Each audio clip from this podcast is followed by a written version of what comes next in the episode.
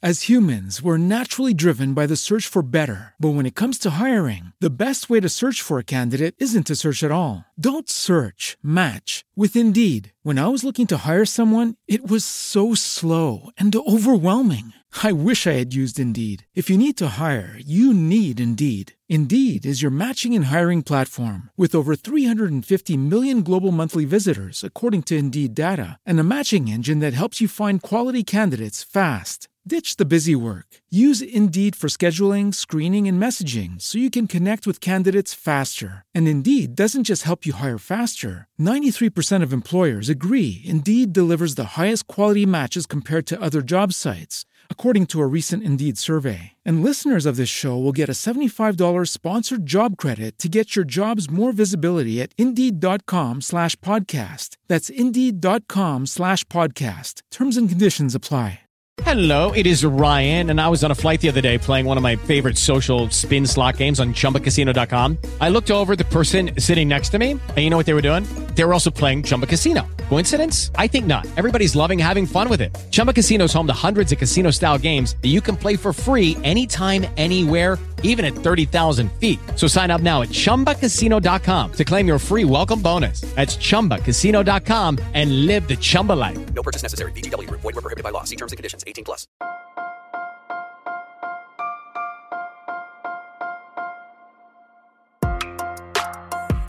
Buenos días, Madre Esfera. Buenos días, Madre Esfera, con Mónica de la Fuente. Buenos días, Madre Esfera. Bienvenidos un día más a nuestro podcast, el podcast de la comunidad de creadores de contenido sobre crianza en castellano, la comunidad de Madre Esfera, donde cada episodio os acercamos a mundos más o menos conocidos, siempre relacionados con la maternidad, la crianza, la infancia, la educación, la salud infantil, maternal, la salud de las madres, de los padres, todo, todo está relacionado al final. ¿Y hoy qué os traemos hoy? Bueno, pues estoy emocionada porque hoy creo que es el segundo episodio que dedicamos así, eh, secuela en Buenos Días Madresfera, la poesía. ¡Ah! ¡Qué emoción! ¡Qué alboroto!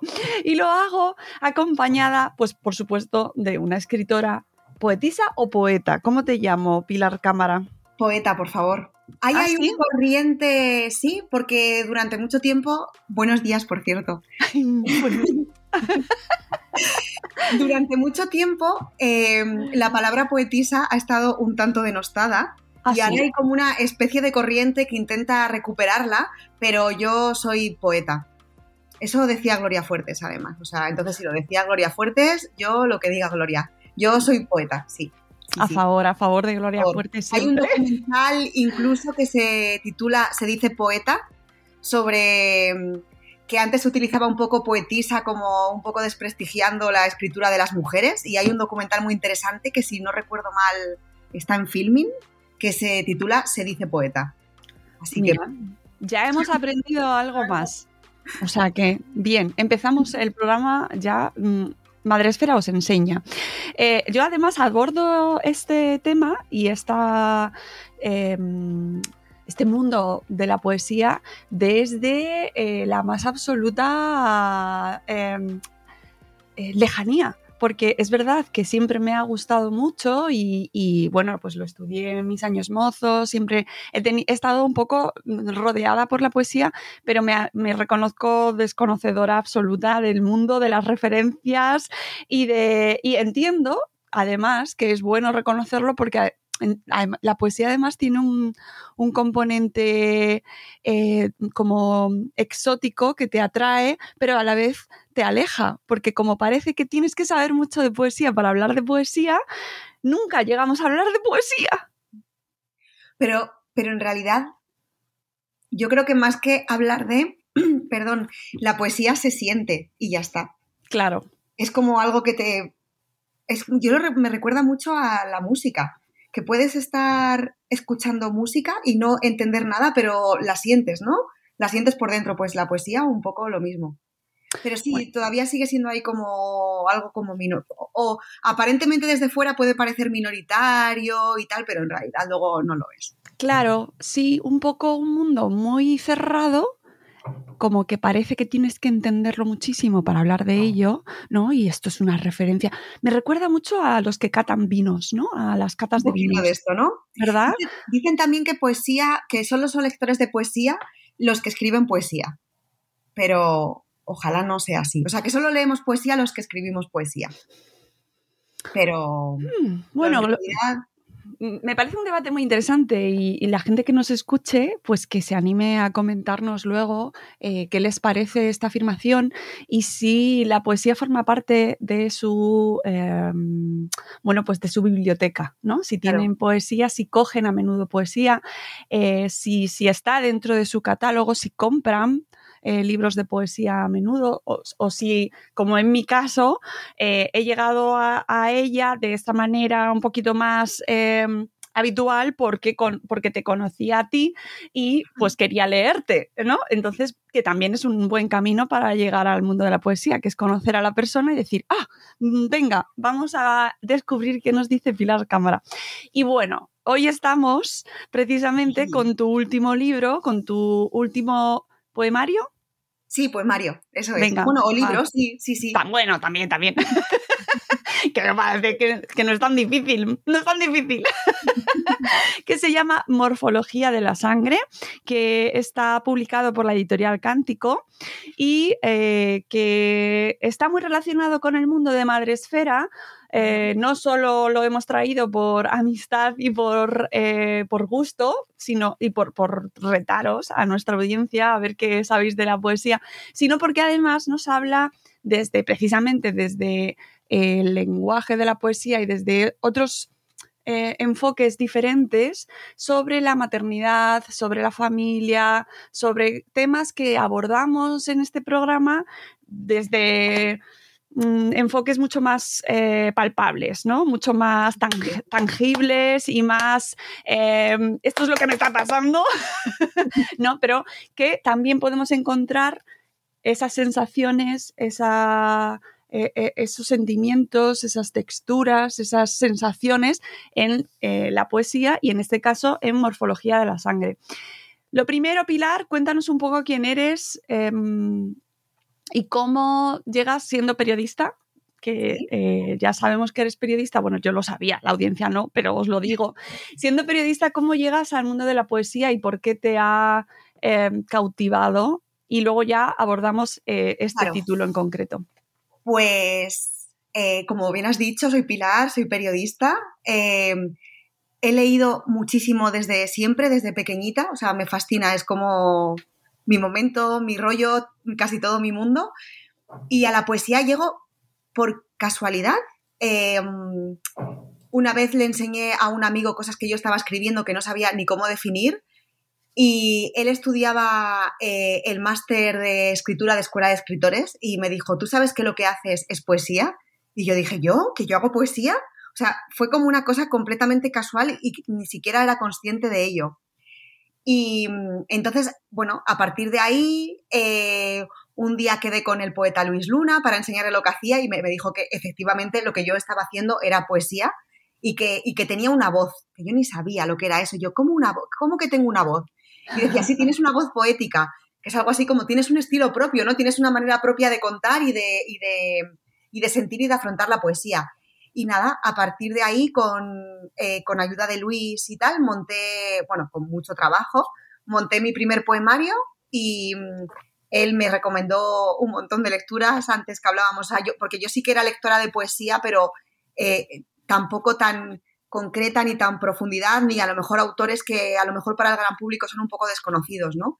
Y a partir de ahí me metí y ya de esto hace como 12 años o 13 y ya no, ya no salgo, ¿eh? no, no quiero tampoco porque ya, o sea, es como una necesidad. Eh, a, mí, a mí me cuesta mucho hablar de, de lo que me pasa o de lo que siento si no utilizo el lenguaje poético para hacerlo. Así que. Eh, nos comentabas que eh, habías publicado antes. eh, Sí. ¿Cómo resulta ese proceso y cómo llegas a esta morfología de la sangre? ¿Cuál ha sido ese proceso que has vivido hasta llegar a este libro? Vale, Pues bueno, el primer libro que publiqué se titula Rush y lo publicó con, la editorial Amargor en 2000, 2013, finales de 2013. Eh, y bueno, o sea, le tengo especial cariño porque fue el primero y ese momento de que segura que tú sabes de lo que te estoy hablando de, Dios mío, estoy publicando un libro. Sí.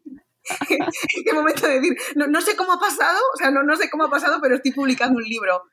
Y, y la verdad es que fue, nada, es, fue un libro, bueno, lo sigue siendo, como muy descarnado, muy atroz, muy cruel, pero creo que a la vez muy tierno también.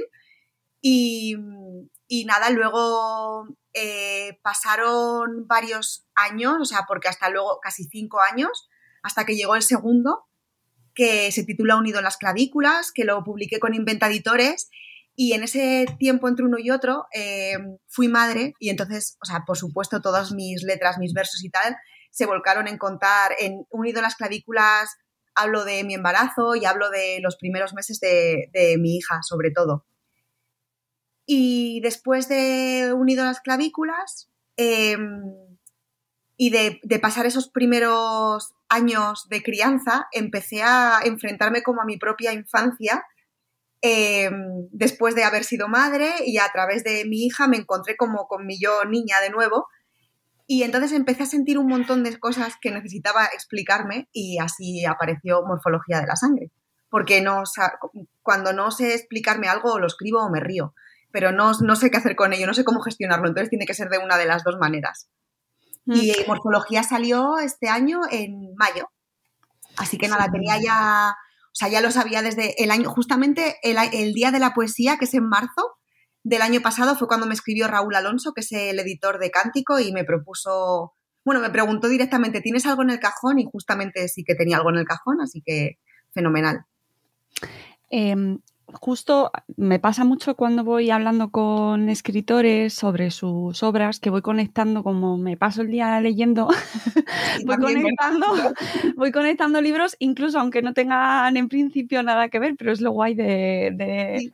de leer y ver y tener muchas referencias, ¿no? Aunque no sean poéticas en este caso, pero es que justo entrevisté hace muy poquito y la gente que, te- que nos escucha ahora habrá podido escuchar ya a Beatriz Cazurro, que es psicóloga y que tiene un libro que acaba de salir que se llama Los niños que fuimos, los padres que somos, en el cual eh, no he podido evitar encontrar mucha relación siendo libros absolutamente diferentes, no tienen prácticamente nada que ver en el formato, en la extensión, la redacción, la manera de escribir y presentarnos las cosas, pero ahí está. Ahí está Sí. la infancia que nos ha pasado en la que, que como mujeres, en, en tu caso, eh, Beatriz habla en general, pero ¿qué nos ha pasado en nuestra niñez que de repente en la maternidad explota? pero explota por completo. O sea, yo no sé.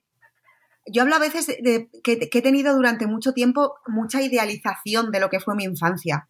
Y al, eh, al ver mi infancia a través de la de, de la de mi hija, ha sido cuando he dicho, estabas idealizando. O sea, en realidad, o sea, como esa manera de lo que a mí me ha hecho sufrir muchísimo, intentar evitárselo a ella, a toda costa, ¿no? Hay un poema que dice algo así como eh, que habla de, la membrana que separa mi infancia y la suya para que nunca lleguen a tocarse.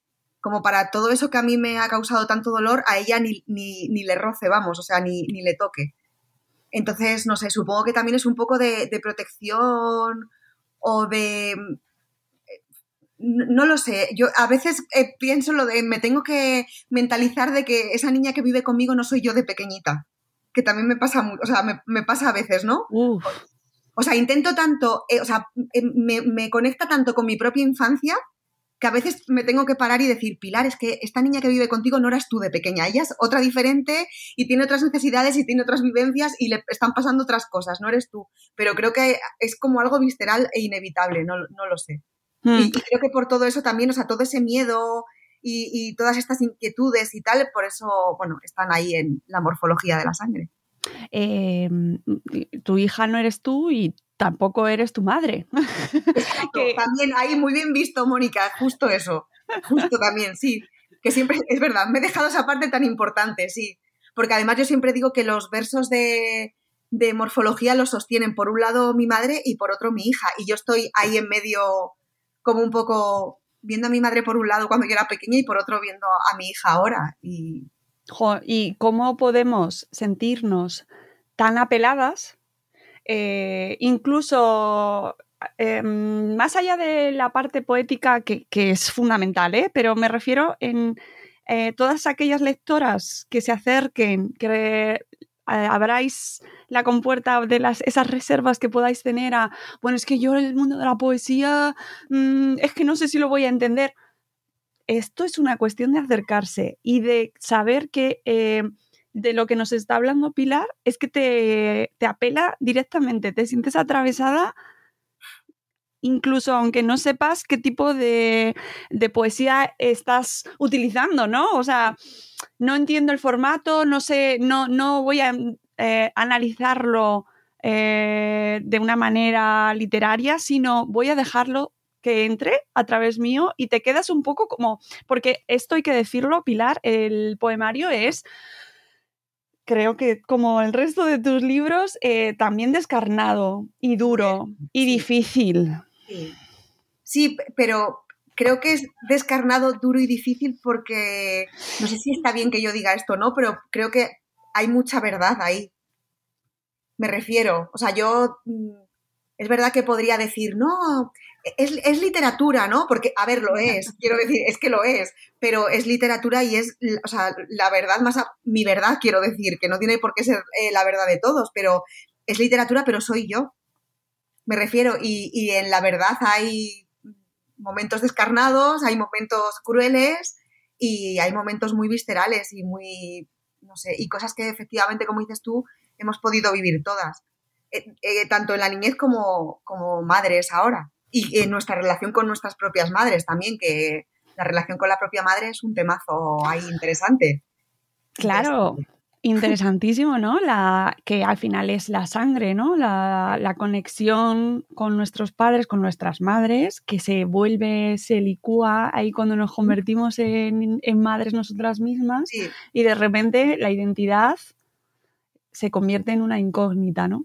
Exacto, justo eso, como tienes que volver a saber, yo ya no solo volver a saber quién eras, sino también quién, lo, que, lo que hablaba antes de la idealización quizá de la infancia y todo eso, de saber quién he sido. O sea, porque yo tenía como una idea de mi infancia y de mi yo niña que de pronto, ¡bum!, voló por los aires al ser madre y dije, es que a lo mejor yo no era esa niña que he estado pensando todo el tiempo que era. A lo mejor también era otra que ha sufrido más de lo que realmente pensaba y de eso no me había dado cuenta hasta que yo no, hasta que no tuve a mi propia hija.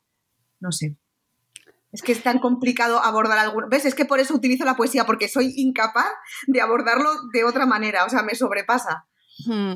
Bueno, y porque no nos planteas respuestas, nos planteas, eh, nos lanzas mmm, reflexiones o sensaciones, ¿no? Justamente el otro día, bueno, me acuerdo todo el rato, creo que todas, de Almudena Grandes, ¿no?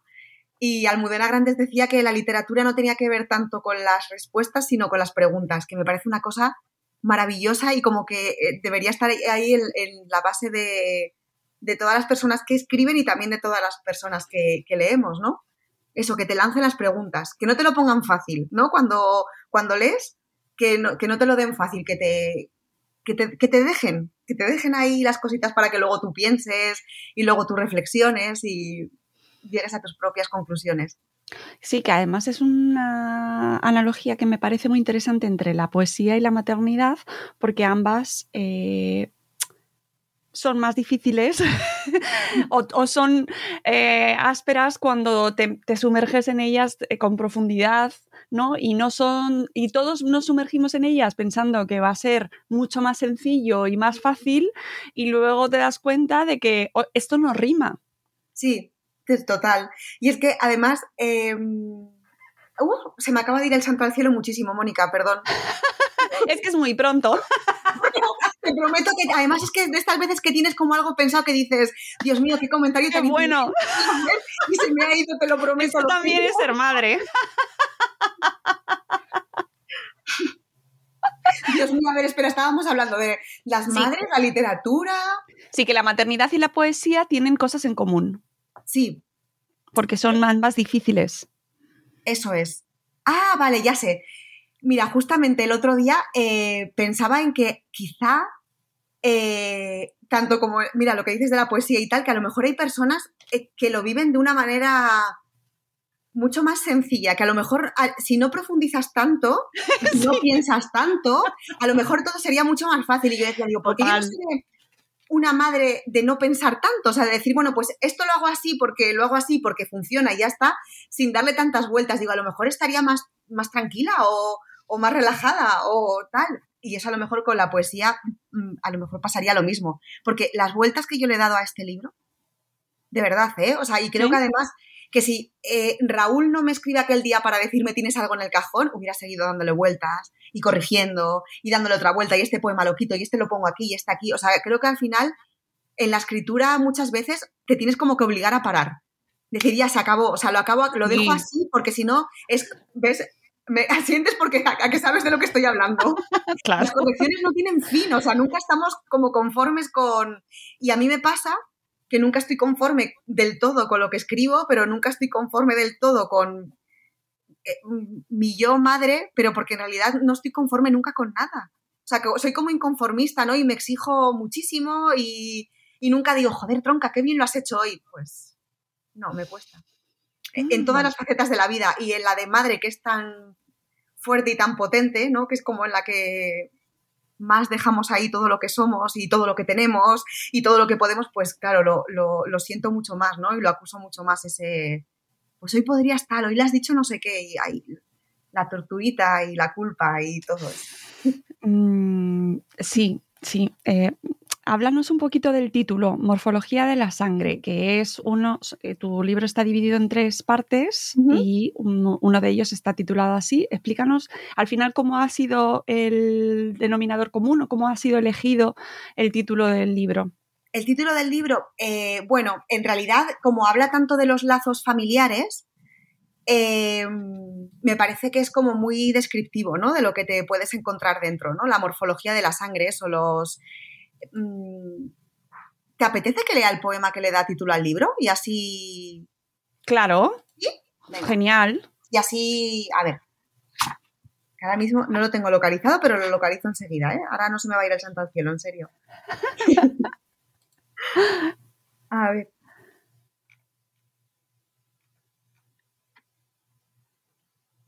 Vale. Dice, los fluidos corporales de procedencia humana, como la saliva, el semen o la orina, ofrecen información valiosa.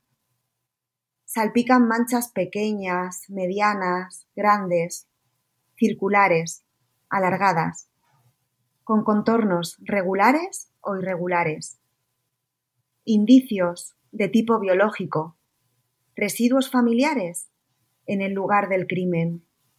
Es la morfología de la sangre. No tengo ni idea de lo mucho que dura la muerte.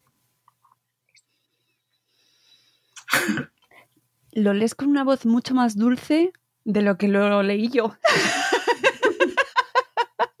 Tengo que decirte. Me dijeron una vez en un recital que, que, que pongo, no, no que pongo, o sea, que, que es como de, de pronto el- la manera de recitar, justamente utilizaron la palabra dulzura y dijeron, y de pronto lo que, cómo lo dices y lo que dices hace boom. O sea, que no, que no cuadra mucho. Sí, sí, sí, sí, porque eh, si hay algo que atraviesa todo el poemario, hay muchas cosas que atraviesan, ¿no? Esas cicatrices, esas raíces, esa familia, esos vínculos, todo lo que va por debajo, mucha entraña, eh, mucha víscera, ¿no? Y, todo, y sangre. Y entonces eh, va atravesando, una de las cosas que en común es la aspereza, la, mm, la incomodidad también, Sí. porque al final te, te lleva a términos eh, nada suaves y nada dulces. Y sin No, no, embargo, no. al escucharte, efectivamente choca porque lo lees de una manera eh, mucho más dulce de lo que eh, se siente en esas palabras que vas eligiendo, ¿no? Yo creo que a lo mejor también lo leo, o sea, bueno, también porque es mi manera de recitar y tal, ¿no? Pero como para a lo mejor para quitarle esa aspereza, porque, jolín, eh, yo a veces cuando leo los poemas me duelen. O sea, quiero decir que, me duelen, que me duelen de verdad, sobre todo cuando, si, si tengo muchos recitales seguidos y tal, es como que ya me acostumbro, ¿no? Pero ahora, por ejemplo, he leído este poema que hacía, pues, no sé, a lo mejor un mes o un mes y medio que no lo leía o que no me acercaba a él y me duele, me duele un poquito, pero bueno. Y eso, la morfología de la sangre es como aquello, aquello los, los, lazos familiares, ¿no? Aquello que nos une, o sea, lo que nos habla de, de, residuos familiares, ¿no? En el lugar del crimen, porque a lo mejor el lugar del crimen, metafóricamente, es la propia familia, ¿no? Y ahí están los, ahí está la sangre, ¿no? Que es lo que todos los miembros de la familia compartimos. Mm. El lugar del crimen es la familia, sí, las diez y media de la mañana de un lunes. es que ¿Por qué no? no? Sí, está bien, está bien. Lo bueno es que, mmm, y eso seguro que te lo comentarán, es que cada persona, y esto pasa con todos los libros, pero con la poesía más aún, que cada, cada lector o cada lectora eh, vive algo diferente con tus libros. Sí. ¿no? Y se, seguro que se acercan a ti eh, gente que, te has, que, que, que se ha acercado a tus libros y te As humans, we're naturally driven by the search for better. But when it comes to hiring, the best way to search for a candidate isn't to search at all. Don't search, match with Indeed. When I was looking to hire someone, it was so slow and overwhelming. I wish I had used Indeed. If you need to hire, you need Indeed. Indeed is your matching and hiring platform with over 350 million global monthly visitors, according to Indeed data, and a matching engine that helps you find quality candidates fast. Ditch the busy work. Use Indeed for scheduling, screening, and messaging so you can connect with candidates faster. And Indeed doesn't just help you hire faster. 93% of employers agree Indeed delivers the highest quality matches compared to other job sites, according to a recent Indeed survey. And listeners of this show will get a $75 sponsored job credit to get your jobs more visibility at Indeed.com slash podcast. That's Indeed.com slash podcast. Terms and conditions apply. With the Lucky Land slots, you can get lucky just about anywhere. This is your captain speaking. Uh, we've got clear runway and the weather's fine, but we're just going to circle up here a while and uh, get lucky. No, no, nothing like that. It's just these cash prizes add up quick. So I suggest you sit back, keep your tray table upright, and start getting lucky. Play for free at LuckyLandSlots.com. Are you feeling lucky? No purchase necessary. Void where prohibited by law. 18 plus terms and conditions apply. See website for details. Te impacta con un testimonio, ¿no? O con un, oye, tú, este poema me mató. Y, y a lo mejor eh, sí me ha pasado decir, y en este poema hablas de lo que sea, y yo, no, pero está muy bien, o sea, quiero decir, en el momento en que tú publicas un libro y lo dejas ahí para que, para que la gente lo coja, lo lea o lo ojea, aunque sea, ya deja de ser tuyo, quiero decir, significa, lo que para ti signifique ya deja de importar porque eh, importa lo que signifique para cada persona que lo lee. Entonces, bueno, que sí que, que, que hay, que hay, a mí, justamente con este libro, eh, sí que me, jolín, porque es muy duro y hablo mucho de mi madre. Y, y, mi madre está ahí y yo quiero muchísimo a mi madre y mi madre me quiere muchísimo a mí. Y si me daba... ¿Ves? Lo dejo claro, ¿eh? Lo dejo claro, no vaya a ser. ¿Ves? Es que... es que... Era la siguiente pregunta. ¿Tu madre qué tal? ¿Mi madre qué tal? Pues mira, ya, ya me adelanto. Porque, porque me, ha, o sea, me he acordado con lo que me has dicho. A mí lo único que me daba pánico era, claro. Dios mío, cuando mi madre lea todo esto, ¿no? Y, y entonces yo empecé a decirle a ella, y siempre lo digo porque es verdad, que toda esa dureza que hay ahí hacia ella, hacia mí misma, hacia la infancia, hacia la familia y todo eso, pero yo solo decía, por favor, que también se vea que detrás de todo eso hay, o sea, que esto también es como un acto de amor, ¿no?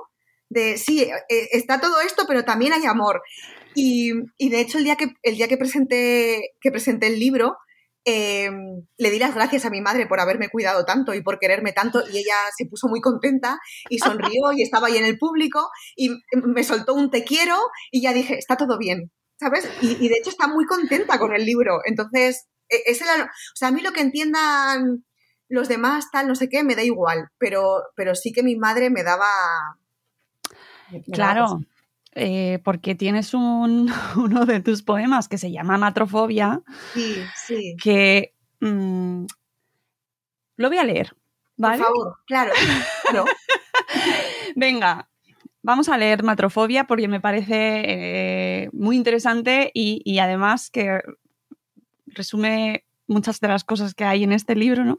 Deletreo Matrofobia. La pronuncio tan despacio que comienza a perder sentido.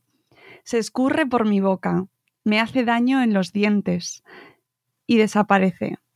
Aborrecer a mi madre es otra manera de odiarme, ahora que somos la misma. Buf. Sí.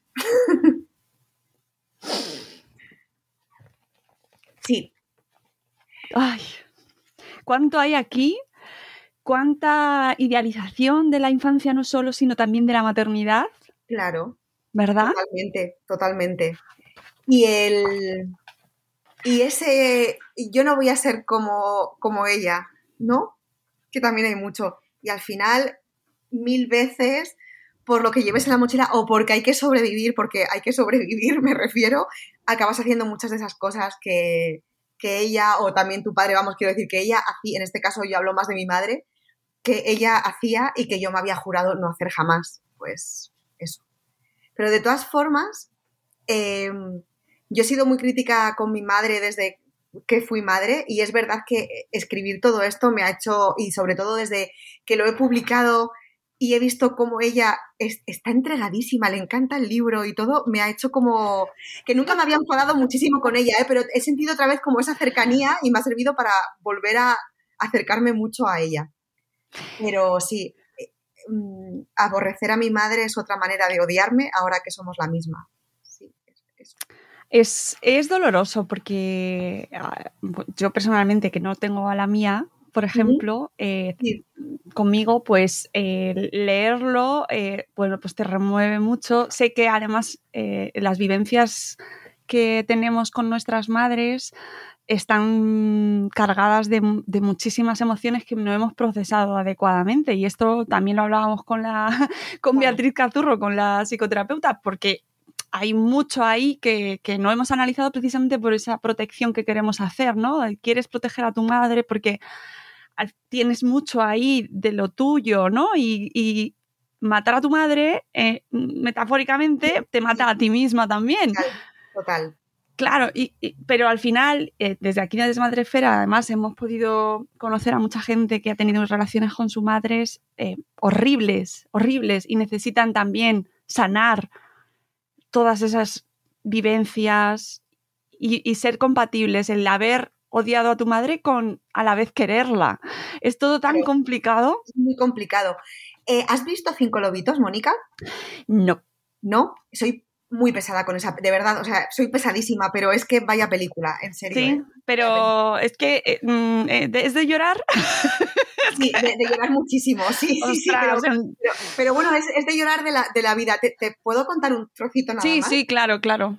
Yo fui a ver Cinco Lobitos, pues porque presenté el libro un miércoles, un jueves, no recuerdo bien, o incluso un martes, bueno, no, un martes creo. Y yo fui a ver Cinco Lobitos justo el sábado anterior. Yo ya tenía escrito lo que, lo que iba a, lo que quería decir en la presentación y todo eso. Entonces fui al cine y vi esa película y tuve que rehacer la presentación, porque hay un momento, e- es muy también morfología de la sangre, ¿eh? hay un bebé, hay una chica que ahora es mamá y está la abuela. Eh, Están las tres. Entonces era, yo decía, Dios mío, digo, es que esto es morfología de la sangre de otra manera, ¿no? Y hay un momento de la, de la película en el que mm, eh, la abuela le pregunta a la reciente mamá que cómo era ella, como, que, cómo, que cómo había sido ella como madre, ¿no? Y entonces la hija le dice, empieza a contarle cosas que no le habían gustado mucho, ¿no? Eh, dice algo así como, te ponías muy nerviosa cuando estaban tus amigas y me dabas pellizcos.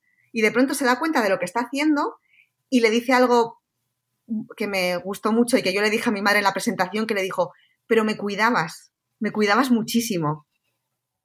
Y yo cuando vi aquello dije, es que es, o sea, yo decía, digo, es morfología, lo que tú has dicho, te odio a veces o tengo una relación difícil, pero a la vez te amo, o sea, porque claro, eh, mm, una madre al final es quien está contigo siempre. Entonces hay, hay, hay tiempo y hay lugar y hay momentos para todo. Y entonces yo en la presentación de morfología le dije a mi madre, pero me cuidabas. o sea, está todo esto, pero me cuida, y es, y es verdad. O sea, ¿quién me ha cuidado? Mi madre, siempre. ¿Quién estaba ahí siempre? Mi madre, todo el rato, todos los días, para lo que hiciera falta. Entonces, bueno. Claro, eh, es cuando hablamos de, la figura de la madre, eh, que una de las lecturas más dolorosas que podemos tener es cuando esa madre no te ha cuidado, claro. cuando no ha estado. Entonces, es tu poemario, tu libro, mm, pues tiene que ser también puede abrir compuertas para todas aquellas personas cuya madre y, mujeres y madres ahora cuyas madres precisamente no han estado. Ya. Que es algo que socialmente además es absolutamente oculto. Es decir, eh, existen madres que no quieren estar con sus hijos y sus hijas. Y se van. Y se van. Sí, yo. Em, eh, a mí ese tema me duele tanto que este verano cogí el libro de las abandonadoras. He conseguido leerme solo la primera historia. Está escrito fenomenal. O sea, me encanta la premisa, tal. No puedo. O pueda muy poquitos, ¿eh? Me leí la primera historia allá por agosto, creo, y tengo ahí el libro diciendo, bueno, un día de estos cojo y me leo la segunda. Porque me, cuesta muchísimo el. Eso, leer historias sobre mujeres que, no están, que, y es un tabú y a lo mejor, a lo mejor precisamente me cuesta tanto porque, porque no, son relatos que no se han narrado todavía. Que a lo mejor si se hubieran narrado lo tomaríamos de otra manera o con más naturalidad o no nos dolerían tanto o no lo sé, pero me, cuesta, me cuesta muchísimo. A mí también, y de hecho lo tengo pendiente en la lista de libros que tengo que leer, porque mm, es, mm, no sé qué llevamos, que hemos heredado, ¿verdad? Que asumir eso, mira que tenemos asumidísimo la figura del padre que se va por tabaco y no vuelve. total. Pero lo, de la madre. Pero es que a mí me cuesta eh, no estar una tarde. Ya. Quiero decir, o sea, es que es, que es y, luego lo pienso y, me enfado un poco conmigo misma porque digo, no tiene sentido. O sea, lo pienso en frío y digo, es que te has ido al, cine o lo que sea. No has estado esta tarde. ¿Y, qué? O sea, quiero decir, no has estado, no has estado. Es que me cuesta irme una tarde o irme un rato o no estar ahí siempre. O sea, es como, no sé, una obsesión. Sí, la no culpa. Lo sé, la culpa. La culpa, que hay un documental, si este tema os interesa eh, a la gente que nos está escuchando, hay un documental que creo que está por YouTube libre sobre madres que eh, se van, que abandonan a sus hijos eh, y lo cuentan, creo que son tres testimonios de tres mujeres que cuentan por qué lo hacen. Y yo lo vi como desde como cuando ves una peli de terror que te fascina y no puedes dejar de verlo, porque necesitas eh, entender si es, hay alguna manera de entenderlo, ¿no? Y sabes que eso pasa además porque has hablado con gente que ha vivido eso desde eh, la otra perspectiva, ¿no? Desde que su madre la ha dejado. Entonces, si os gusta ese tema, hay un documental que no recuerdo cómo se llama, pero que intentaré buscarlo cuando termine el programa y lo pondré en las notas del podcast para que podáis eh, verlo si os interesa, que, creo que estaba en inglés, no, no, está en, no es español. Y luego te lo pasaré, Pilar, para que... iba a apuntar el título, pero ya... No me acuerdo, no me acuerdo, pero lo, pero es muy interesante, muy interesante y además mm, abordado de una manera muy respetuosa y que no o sea, que es muy fácil eh, presentar a esas personas como Dios. Que, y no juzga, ¿verdad? Mm, pues no, la verdad es que no, no, no, no, y te las presenta a ellas, luego ya tú eh, desde tu perspectiva personal y tu experiencia, pues ya decides. En la, introducción de las abandonadoras, es que, jolín, no me acuerdo el nombre de la autora, de verdad, soy un desastre para títulos, nombres, todo esto. Eh, sí, lo voy a buscar porque lo tengo en Begoña, pero ahora mismo no. Ay, sí. Eh, mm. Espera, que lo voy a buscar. Begoña Gómez Urzaiz se llama pues, la autora. Begoña cuenta en la introducción que ella que pues está hablando de soy una mujer feminista que comprendo, que, me pongo en el lugar de la otra, que respeto, y dice que de pronto cuando ella fue madre, se, se, descubrió un día a sí misma juzgando a esas madres que abandonaban, ¿no? Y dijo, ¿qué está pasando? Claro. Y, lo cuenta, la, o sea, la introducción es maravillosa, es como un ejercicio de sinceridad maravilloso y cuenta esto porque a mí también me ha pasado, ¿no? Esto de, no quiero juzgar, pero, pero, pero de alguna manera estoy juzgando, ¿no? Lo, que, lo que está haciendo lo que está haciendo la otra. O sea, y, y bueno, no sé. Sí, sí. Eh, Por eso te preguntaba que si en el documental no juzgaban. Porque es muy fácil juzgar, es que es muy fácil juzgar, quiero decir. No, Eh, yo la sensación que tuve era que era bastante neutral, si es que se puede ser neutral en algo así, Claro, porque claro. claro. es que es muy, eh, me, me cuesta mucho trabajo incluso pensarlo, ¿no? Pero, pero bueno, eh, lo recomiendo, luego dejaré el Vale, título del documental en el programa. Y, y luego ya quería preguntarte, eh, desde el punto de vista creativo, literario, poético, el hecho de ab- abordar una temática como la maternidad te ha afectado o te ha condicionado con respecto a tu entorno creativo, artístico? Es decir, eh, ¿se te, ha- te ha visto como una categoría menor o, o les ha parecido estupendo? Eh... Qué pregunta, ¿eh, Mónica? Eh, Es que tengo en mente el libro de la maternidad y la creación de, de Al- Sí. de la editorial Alba, que es súper bonito, que, habla... Creo que eh, me hice el test de embarazo. O sea, no, no fue así, ¿eh? Pero me hice el test de embarazo y salí de hacerme el test de embarazo y me fui a comprarme Y te lo leíste, ¿no? Es, es un básico, clásico básico, ¿no? De pero verdad, que- o sea, siempre lo tengo ahí como fue el primero, o sea, me quedé embarazada y dije, ¿qué libro me compro? Me compro este y tal. No, no sé si como a lo mejor un, un tema menor o algo así, pero sí que creo que quizá de cara a que alguien se acerque a lo que escribes, eh, está la cosa esta de eh, eh, terrible, ¿no? Pero que sí existe de, bueno, otra, otra tía hablando de, maternidad, ¿no? Otra tía hablando de... por- porque en realidad no es a mí, es que es lo, nuestro, es a lo que nos afecta a nosotras y cuando nosotras hablamos de nuestros procesos y de nuestras cosas, se- seguimos siendo literatura menor. O sea, quiero decir, lo de ellos es literatura universal, ¿eh? O sea, las guerras y no sé qué y sus cosas es literatura universal y lo nuestro es, pues, nuestras cositas, ¿no? Sus partos, sus cosas, sus no sé qué. ¿Y por qué no es literatura universal? Pero si todos somos hijos. Quiero decir, que, que hay más universal que, que, que, es- que- que la maternidad o que ser hijos y eso, todos somos hijos. Eso sí que es universal y no, no sé, las luchas en el mar entre el capitán no sé qué y tal, que también, ¿eh? Que no digo que no, que ahí también se plantean temazos, pero que, bueno, Hmm. Sí, que al final todo está la, la familia, marcado. universal que la familia, por ejemplo, Uf. es que porque, porque todos nacemos en una familia o todos tenemos una familia, entonces, bueno, Y, y sí, sí, y realmente sigue siendo un entorno muy cerrado y que todavía no se habla necesar o sea, lo, lo necesario de lo que pasa dentro de las familias. O sea, aún mantenemos Claro. esa, esa- ese tabú, ¿no? Incluso relacionado con la sangre, que a mí también me gusta mucho porque eh, todo lo que está relacionado con la maternidad, la sangre, los fluidos, es como algo que a un sector de la población, llámalo, llámalo Sí. X, pues, pues no, eso, eso, eso no me interesa, no quiero verlo y además la pongo de color azul. Sí, totalmente. Sí, sí. Eh, yo creo que ahí, como de verdad, o sea, yo no, eh, no- yo creo que con ese sector de la población que dices tú, o sea, ya, ya está. O sea, ya hemos intentado hacer pedagogía, ¿no? ¿Nos habéis escuchado? Sí, bien. ¿Nos habéis escuchado? No, pues ya está. O sea, creo que nuestra, si podemos hacer algo para, para que esto cambie, es seguir escribiendo, seguir contándolo, eh, seguir escuchándonos entre nosotras y, y ya está. Porque luego está el debate ese de, ¿hay muchos libros de maternidad? ¿Perdón?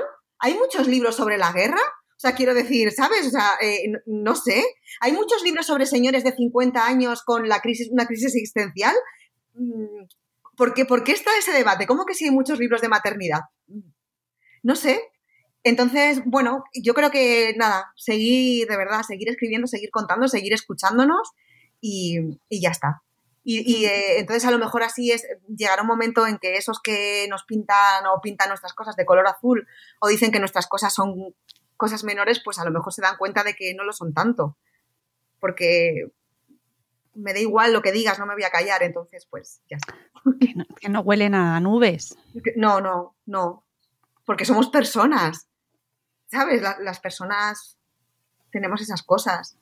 Tenemos sangre, tenemos fluidos, tenemos cicatrices, sentimos, nos duelen las cosas. No sé. Sí, eh, todo tu libro habla de, todos tus poemas están mm, ahí marcados por, por pues, pues es, mm, el dolor, la carne, eh, la sangre, por supuesto, eh, la tierra, las raíces, las, eh, está todo muy terrenal, muy... Muy tangible. Muy tangible, sí. sí, sí, sí, Y sin embargo, te genera muchísimas sensaciones bastante difíciles de, de, describir, porque para eso es poesía, ¿no? Y cada uno mm. luego lo vive como puede o quiere, y que te dejan un cuerpo, pues también así, serrano. Yo siempre digo que, que, no sé escribir de muchas cosas porque solo sé poner el cuerpo, quiero decir, yo solo sé explicar, bueno, explicar o contar, es que, es que explicar tampoco es explicar porque yo no tengo que explicar nada, ¿no? Pero solo sé, solo sé contar a través, de, a través del cuerpo y en el cuerpo es donde tenemos la sangre, las cicatrices, los fluidos, las lágrimas, es, es en el cuerpo y, y es a través de, o sea, como yo siento las cosas en el cuerpo, las saco del cuerpo también, o sea, no, no, no sé, no sé sacarlas de, de, otro sitio más que de aquí. Mm. Eh, había un poema que me encantaba, el de El hijo es la fricción de... Espera, que no un lo hijo encuentro. Es fricción en la piel. Eso, un hijo es fricción en la piel. A ver. Eh, uf, ese me dejó... Mmm, y creo que ten, tiene, este libro tiene muchísimas páginas para pararte, para pensar, eh, para sentarte ahora que empieza ya la temporada, que por cierto ahora estaba lloviendo justo y es muy apropiado. Digo, mira Claro. qué bien se ha puesto a llover. Eh, Mucho barro, ¿no? Mucha... eh, Hay barro y hay lluvia en el libro, ¿eh? hay barro y hay lluvia. Sí, y sí, sí. nieve. Sí, todo, todo muy palpable. Mónica, ¿te apetece que lea el poema? ¿Tenemos tiempo? Por de favor, sí, sí, sí, sí. Un hijo es fricción en la piel. Lo siento. Siento no habitar en la persona que esperabas. Siento no querer hacerlo. Siento el terror, el asco, las náuseas que me provoca pensar que podría haberlo hecho. Siento no escribir esta carta de recuerdos. Las manos frías sobre mis mejillas encendidas, la sopa de arroz, el beso de buenas noches. Te quiero. No llego, no llegaré, nunca lo hago. Tendría que ser él para que me entendieras. Lo siento, solo soy yo, la encina de terciopelo que muere raquítica en el jardín donde las células muertas de tu epidermis han fosilizado mi memoria. Yo soy las durezas de tus manos, madre. Pues yo creo que es una manera fantástica, Pilar, de cerrar, de, de dejar a nuestra audiencia con ganas de más, con ganas de, de- de adentraros en una lectura y una experiencia y una vivencia que mm, es diferente de lo que normalmente os traemos porque hablamos mucho de ficción, de ensayo y teníamos muchas ganas de acercaros a este mundo que requiere pues también un poco de dificultad y me parece bien. Me parece bien porque, insisto, creo que la maternidad también tiene muchos aspectos muy difíciles que no queremos abordar en muchas ocasiones porque no porque es duro reconocer que no sabemos. Sí. Y es duro porque lo que, o sea, porque lo que hablábamos antes, al final la familia es como el primer sitio donde tú estás, donde sigues estando, luego creas la tuya propia, o sea, es algo tan íntimo que entonces solo puede doler como duele lo muy íntimo, que, que- que apela directamente a lo que, a, lo más hondo de lo que eres. Dios mío, qué profunda me acabo de poner. Bueno, esto, que sí, sí, y, y- y duele mucho por eso, porque es como el centro del centro del centro, o sea, lo que, lo que está más dentro, ¿no? De, de- de aquí, de, de nosotras. Bueno. Sí, y es hacer un ejercicio de, de introspección mm, doloroso porque hay mm, pues muchas cosas ahí dentro que tenemos que sacar que, que- que, eh, a lo mejor no nos gustan de primeras, pero que es un, eh, eh, insisto, es un ejercicio muy interesante y muy sanador en muchas ocasiones para ver lo que hay ahí, ¿no? Y, Exacto. y, a- y hablar de nuestras propias maternidades desde eh, mundos que no normalmente no vemos y que no son los mainstream y que, y que merece la pena abordar también desde aquí, desde Madresfera. Así que Pilar, gracias. Nada, gracias a ti, Mónica, por tu generosidad y por tu tiempo y por todo, de verdad, mil gracias. Nada, un placer inmenso. Espero las siguientes, eh, bueno, los siguientes lanzamientos y tu siguiente obra. Y ahí estaremos para descubrir a ver qué es lo siguiente que nos traes, que no sé si estás escribiendo ya. Uf, sabes que me cuesta mucho ponerme a escribir cuando acabo algo, pero bueno, e- estas semanas atrás algo ya ha, ha empezado a moverse por ahí, porque siempre entro en el pánico ese de ¿volveré a escribir alguna vez? ¿Podré volver a escribir? Yo creo que ya, y sí, sí, algo, algo ha empezado por ahí a moverse, así que genial. Muchas gracias, Mónica. Nada, gracias a ti, Pilar. Un placer inmenso y seguro que nos vemos pronto Seguro en otra sí. ocasión. Amigos, nos vamos. Espero que os haya resultado eh, interesante este reto que os proponemos, este reto literario eh, con, con- con mucha maternidad, con mucha dureza también, con la poesía eh, como protagonista y con la obra de esta mujer tan interesante que os recomiendo que sigáis, que podéis verla todas las mañanas madrugando también en Twitter desde su perfil y comentando camisetas y camisas de gente por ahí que ropa. No, me siento muy identificada contigo en muchas ocasiones y siempre Yo es un, es un gusto, eh, bueno, pues mm, profundizar en el trabajo de la gente que ves en redes y que conoces, además teniendo amigas comunes como es nuestra querida Diana Oliver. Así que a la que mandamos un beso enorme. Sí, Diana. Diana, eres la mejor. De momento fan. Claro. Bueno, pues amigos, nos vamos. Os dejaremos las notas del programa en la descripción y volveremos muy pronto con un nuevo episodio de Buenos Días Madre Esfera. Adiós.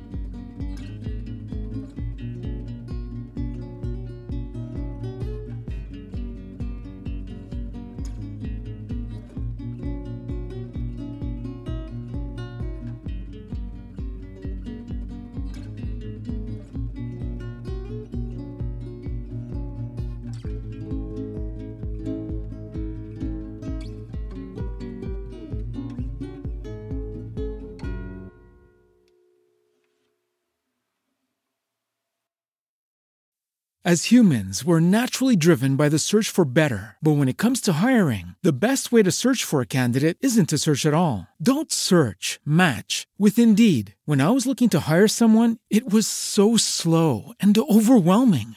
I wish I had used Indeed. If you need to hire, you need Indeed. Indeed is your matching and hiring platform with over 350 million global monthly visitors, according to Indeed data, and a matching engine that helps you find quality candidates fast. Ditch the busy work. Use Indeed for scheduling, screening, and messaging so you can connect with candidates faster. And Indeed doesn't just help you hire faster. 93% of employers agree Indeed delivers the highest quality matches compared to other job sites, according to a recent Indeed survey. And listeners of this show will get a $75 sponsored job credit to get your jobs more visibility at Indeed.com slash podcast. That's Indeed.com slash podcast. Terms and conditions apply.